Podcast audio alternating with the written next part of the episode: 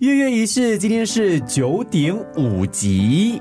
九点五是一个彩蛋，不知不觉呢，我们已经在月月仪式呢聊了九本内容不同的书，大概算一下，应该是有五个月了，对不对？好快哦！说到这九本书呢，其实我们有在我们的官方页面分享了这九本我们之前分享过的书。那也邀请听众在下面留言说最喜欢的一集。我前一段时间就有收到一位听众，他在我值班的时候传简讯进来说，陈瑶真的很难选，他不知道要选哪一集。我也看到他的留言，他是不是 Anastasia？对对对，Anastasia，他就说这个真的就是一个难题，太考验我了。每一集他说都有他的独特的地方。我希望这个是大家都有的一个想法，因为呢，我们收到的留言非常少，也就一则，没有，还有一则，还有一则吗？我们的页面呢，Sophia 她也留言了，她说她最有感觉的其实是王兰芬的那一本书。哦，没有人认识我的同学会。对，因为这本书我们聊到就是跟父亲之间的关系，然后呢，Sophia 就想起她跟她爸爸，因为她爸爸离开的早。哦，在他二十一岁的时候就离开了，所以索菲亚呢，她也很大方的在我们的页面上面分享啊，她就留言说，她其实有一点遗憾，就是没有很好的把握跟爸爸相处的时间，所以那一集呢，触动她是最大的。那一集其实也是我印象很深刻的，因为当时在跟丽聊的时候，聊聊聊就聊到了我跟我爸爸的关系。其实过后有一位听众，他有私讯我。他说：“程瑶，其实你可以大方的跟你的爸爸敞开来聊。当时的节目我有提到，我曾经做了一件我蛮后悔的事情，嗯，但是因为跟爸爸的关系就是不是非常的亲密，所以聊到一些道歉啊、感谢的东西都会很别扭。但那位听众，我印象很深刻，他语重心长写了好长的一篇留言鼓励我。”我觉得月月仪式哈，它的一个优点，哎，老王卖瓜，它的一个优点呢，就是它可以借由不同的书、不同的主题、不同的作者的分享，然后呢，延伸到我们自己的经历，在那个过程中呢，它也可以疗愈到我们，而且可能有一些东西，我们原本觉得很难启齿，对，或是我们觉得我不要去碰它，不过其实那个是重要的。嗯，你必须去面对它，去正视它。可是因为月月仪式呢，它打开了那扇门，它给每一个听这个播客的人一个机会。我觉得这也就是那个意义所在。没有错，这是我们做节目的初衷。真的是老王卖瓜，老张跟老陈卖瓜。那今天我们在彩蛋集呢，其实我们没有要跟大家分享书，我们就想说，可能在第十集我们特别来宾出现之前呢，跟大家算是小小的闲聊。这九集大概五个多月下来，我们的一些小小的体会跟小小的感想啦。很多人都说，二零二零年今年呢是很特殊的一年，对很多人来讲都有很多的困难。这个当然我同意了，某个层面上，它确实是带来很多的挑战。对，然后我们的生活也从此。在一些部分永久性的被改变了，嗯，没错。好，不管你喜不喜欢，你都得去接受它，你都得去适应它。可是对于我来讲，个人来讲，我觉得今年的一件好事，我觉得它的意义更显得重大。那月月仪式对我个人来讲，肯定是其中的一件。对，而且就是一个小小的想法，当它落实的时候呢，其实你会觉得好有成就感。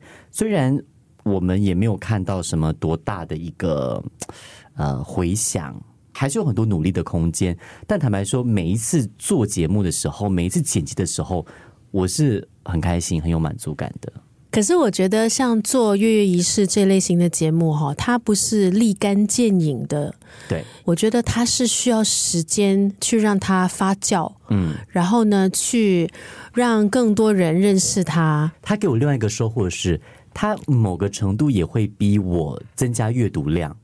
因为有一些我过去看过的书，我也许没有觉得它很值得介绍，所以有些书是我特别去买来读了之后介绍给月月仪式的听众。呃我也是，嗯，因为我们其实之前也有聊到，我们很多时候都会去选择不自觉的选择同类型的书，或者是同样的一位作者，你知道吗？可是，在月月仪式呢，我们其中一个宗旨啦，就是希望呢，可以呃，就是涉略不同主题的、不同内容的、不同作者的书，在这样的一个情况下呢，还真的就是逼着自己咯。过去的九个星期，我们介绍的九本书呢，有跟艺术有关的、心理学有关的、生理学有关的、恋爱有关的、亲情有关的、生命有关的、文化有关的。如果说你只听了当中的一两集的话呢，呃，我希望你可以有时间的话呢，把这九集都听一遍。我是真心觉得每一集我们都有放一些亮点在里面，跟我们很希望能够让很多人听到的一些资讯啊或分享在里面的。嗯，所以这九本下来啊，既然今天是这个九点五集了，我们就做一个小小的回顾。丽，你最喜欢哪一集？嗯，不说书的内容好了，嗯就是我们呃聊的那个过程。啊？OK，好，可以。嗯，呃，如果硬要选的话，虽然我每一集都喜欢了，但是如果硬要选呢，我应该会选中年滥情哦，OK，那一集，好像也是我们下载率最高的呃，第二高，第二高，对，第一嗯高是那个第一本《丰无用之美。无用之美》那本我也好喜欢。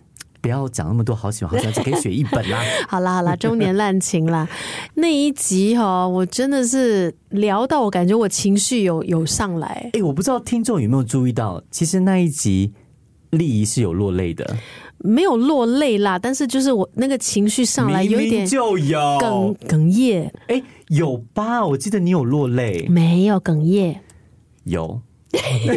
我们看 VCR，哪来的 VCR？没有 VCR 了，什么 VCR？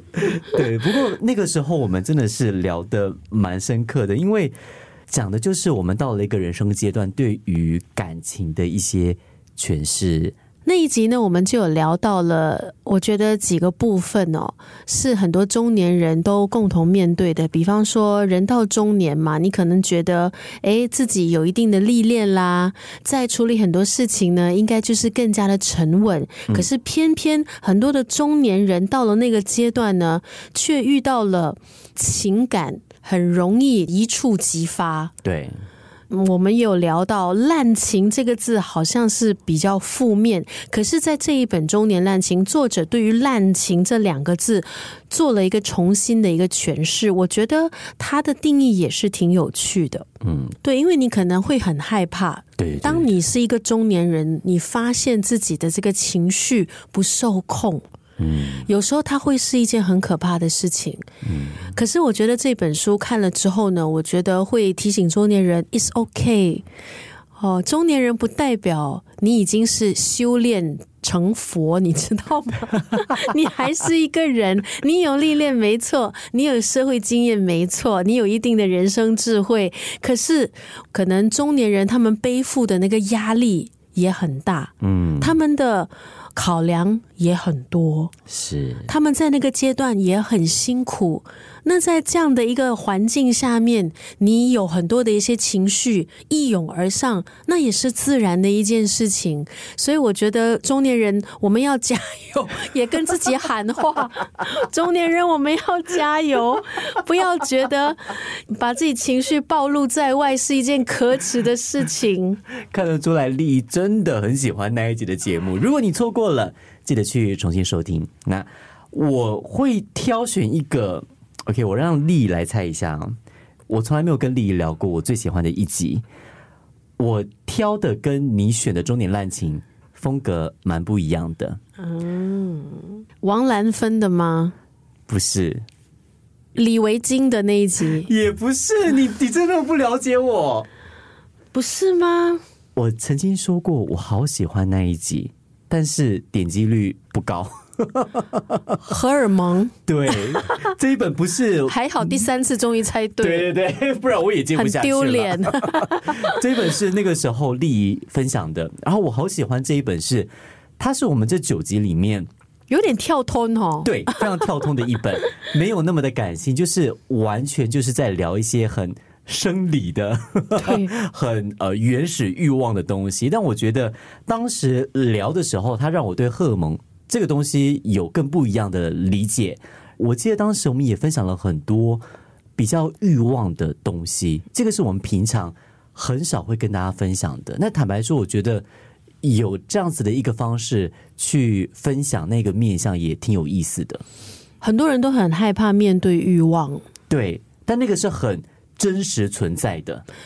我曾经就看过一位作家，应该是北野武、哦，嗯，他曾经就写过哈，人哦，你只要把你的外皮剥下来，你就剩下一堆欲望而已。对，所以这个是我在九集下来当中，我觉得蛮不一样的一个尝试。虽然感觉喜欢的听众没有很多，但我自己是蛮喜欢的。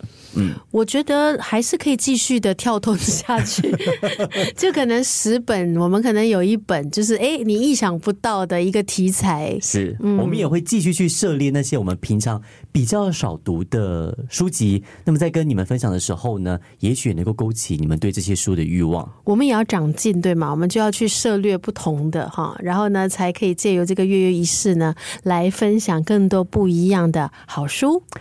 下来，我想问一个问题。OK，可能我们跟大家讲一下，我们这个节目的制作过程是这个样子的。我跟丽呢会轮流去找一本我们喜欢的书，然后我们会花些时间去做一个简单的节目流程大纲。